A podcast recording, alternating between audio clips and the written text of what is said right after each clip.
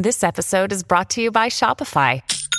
Forget the frustration of picking commerce platforms when you switch your business to Shopify, the global commerce platform that supercharges your selling wherever you sell. With Shopify, you'll harness the same intuitive features, trusted apps, and powerful analytics used by the world's leading brands. Sign up today for your $1 per month trial period at shopify.com slash tech, all lowercase. That's shopify.com slash tech.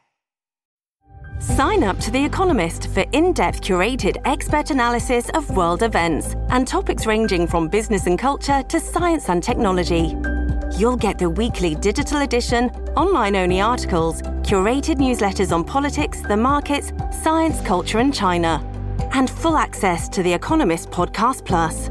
The Economist is independent journalism for independent thinking. Go to economist.com and get your first month free.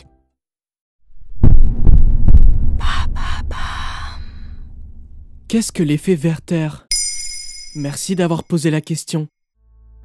En septembre 2021, Marie, une adolescente de 15 ans victime de harcèlement scolaire, se suicide. Quelques semaines avant le drame, elle publiait sur TikTok une vidéo dans laquelle elle racontait sa souffrance, ce qui a entraîné les algorithmes de la plateforme à lui recommander des publications similaires. Deux ans plus tard, en 2023, ses parents portent plainte contre TikTok. D'après eux, les algorithmes auraient précipité le passage à l'acte de leur fille.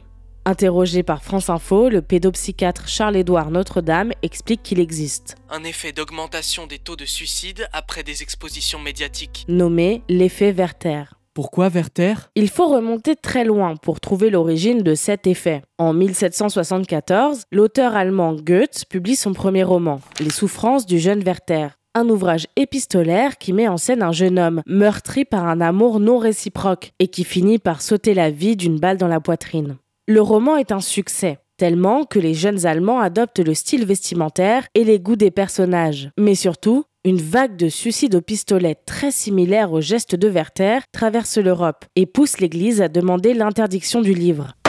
En 1974, en s'appuyant sur ce phénomène, le sociologue américain David Phillips met en évidence le fait que les suicides fortement médiatisés, à l'époque dans les livres donc, peuvent entraîner un rebond de gestes suicidaires dans la population générale.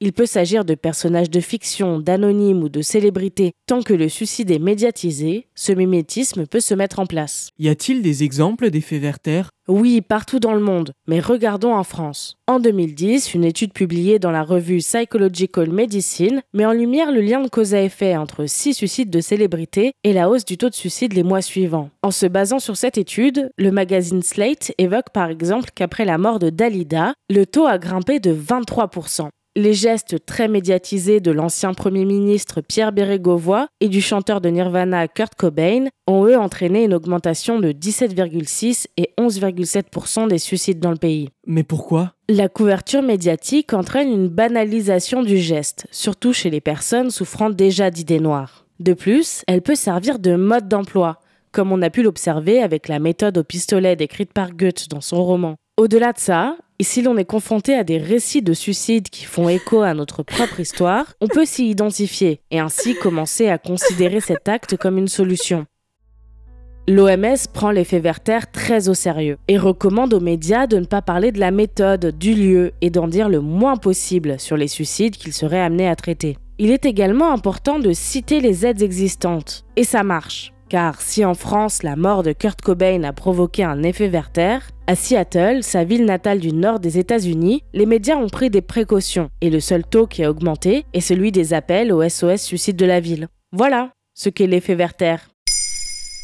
Maintenant, vous savez, un épisode écrit et réalisé par Mayel Diallo. Ce podcast est disponible sur toutes les plateformes audio. Et si cet épisode vous a plu, vous pouvez laisser des commentaires ou des étoiles sur vos applis de podcast préférés.